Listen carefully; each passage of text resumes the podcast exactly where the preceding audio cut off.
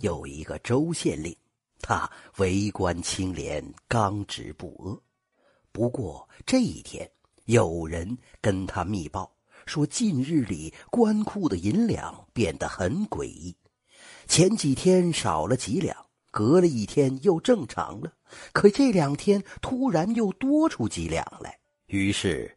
周县令命人让负责守卫的两名库官拿着银库的账本立即赶来。很快，两名库官都来了。他们一个叫张生，另一个叫高飞。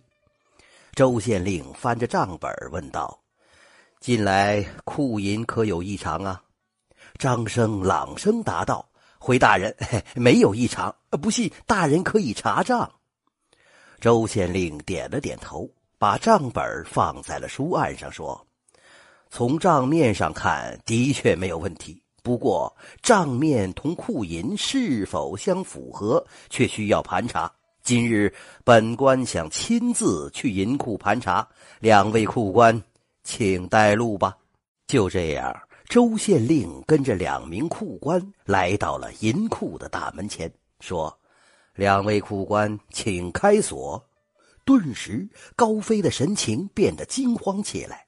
他偷偷看了一眼张生，心神不定的打开了第一把锁，然后退到了旁边，等张生打开第二把锁。这个时候，张生的脸色也早已经变了。他转了转眼珠。干笑着说：“呃，大人，呃，卑职的叔父刚刚升任保定知府，哎，他曾对卑职说过，一定要来拜访大人。”周县令瞥了一眼张生，笑道：“不敢不敢，到时本县一定盛情款待。”说到这儿，他脸一沉，命令道：“开锁。”张生答应了一声，犹犹豫豫的走到了银库门前。却又突然转身说道：“哎，大人，卑职敢问一句，呃，是由您盘点，还是由卑职和高飞盘点呢？”周县令说：“当然是你俩引路，本官盘点了。”张生想了想说：“哎，大人有所不知，为保障库银安全，卑职与高飞哎有条不成文的规定。”周县令冷冷的问：“什么规定？”张生有点尴尬的说：“哎，这个，这个，这个就是不得穿着衣服进库。”说到这儿，他瞟了一眼周县令，接着说：“哎，如今天气寒冷，大人年事已高，哎，卑职认为就不必脱衣了。”说完，三下五除二，自己把衣服脱光了，然后转身打开了第二道锁，推开库门道：“哎，大人请。”周县令看着赤条条的张生，沉吟了片刻，哈哈大笑道：“哈哈，如此规定甚好，本官怎能不遵从呢？”说完，居然也脱得赤条条的，抬腿走向了库门。哎，大人！突然，高飞大叫了一声，抢前一步跪在地下：“哎，都是卑职的过失，卑职认罪。天寒风大，请大人穿上衣服。”原来呀。前些日子，高飞打算成婚，可钱不够，怎么办呢？他就向张生借钱，可张生也不富裕，这可愁坏了高飞。于是张生出了个主意：咱们是守着金山去要饭呐，不如先拿库银去用，等有了钱再补上不就行了吗？你不说，我不说，谁也不知道啊。高飞也是急昏了头。真的开始挪用库银了，这下子热闹了。今天高飞拿几两，明天张生就说有急事儿也要拿几两。高飞知道坏事啊，想阻止，可自己已经先破了规矩，怎么阻止人家呀？于是他就对张生说：“呃，咱俩各自记着账，呃，各自还。三个月之后，等我完婚了，呃，必须全部补回来。”不料。三个月后，两个人一点库银都傻了眼，库银居然多出十两来。于是两个人拿出各自的账目开始核对，可直到现在还没搞清楚这十两银子到底是谁的。偏偏这个时候，周县令突然来查库。张生本想倚仗叔父的权势，盼望着周县令能通融过去。眼见不成，他就胡编了一个脱光衣服盘点的规定，想吓唬一下周县令，把这事儿给糊弄过去。周县令听完，不禁哑然失笑。他穿好衣服，问张生。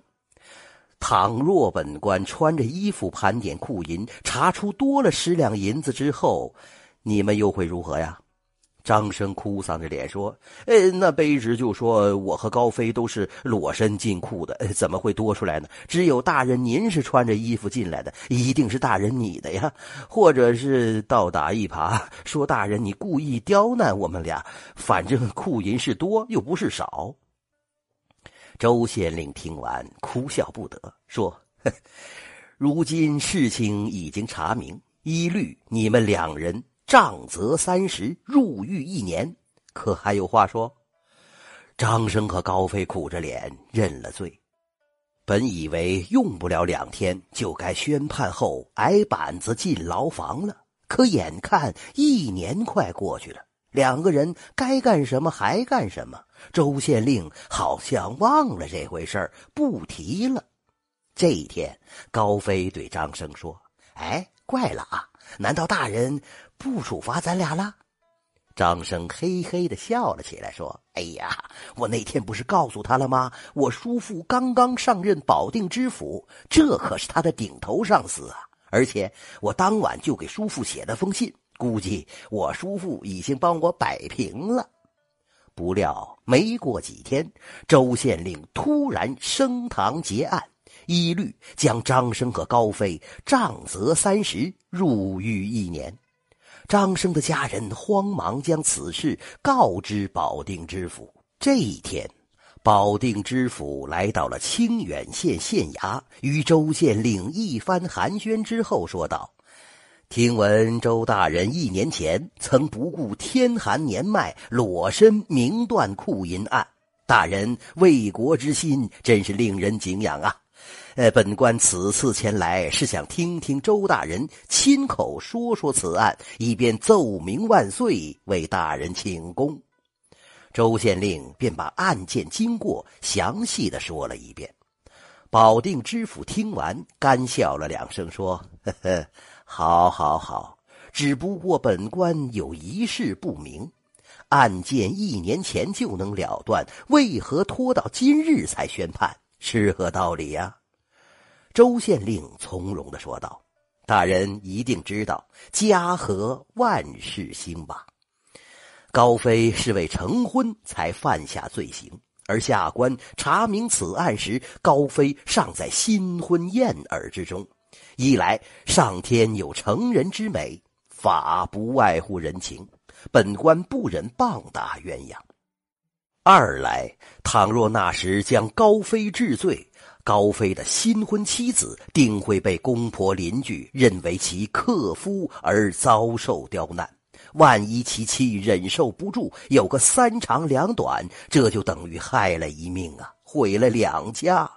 而下官一年后才宣判治罪，不但以上顾虑皆消，而且也不违背律法。这个这个，保定知府听完，张口结舌，吭哧了半天，才说：“本官早就听说周大人爱民如子，好，此案断得好啊！本官定如实上奏，为大人请功。”不料周县令却说。不敢，大人先不必为下官请功。说到这儿，他站起身，拿出了一封书信，说：“此封书信是大人一年前写给下官的。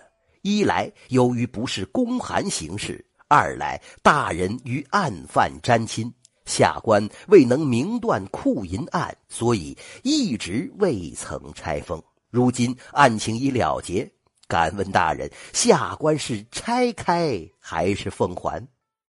保定知府翻着眼睛瞪了周县令好久，才说：“你看着办吧。”周县令微微一笑，探手又拿出一封书信，说：“这封书信是下官一年前回给大人了，如今一并交给大人。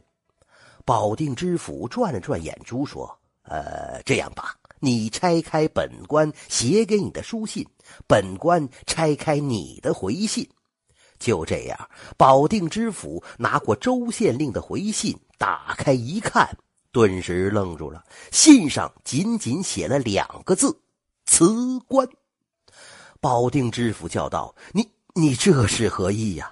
周县令哈哈大笑说道：“因为大人这封书信上，无论写的是什么。”哪怕是如何大义凛然、律法无私，其实都能用“徇私枉法”这四个字来概括其意。所以下官只能用“辞官”这两个字来回应大人了。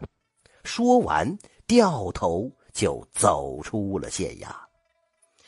这真是清远县令多清廉，清查库银把案断。入情入理，心刚正，一封书信来辞官。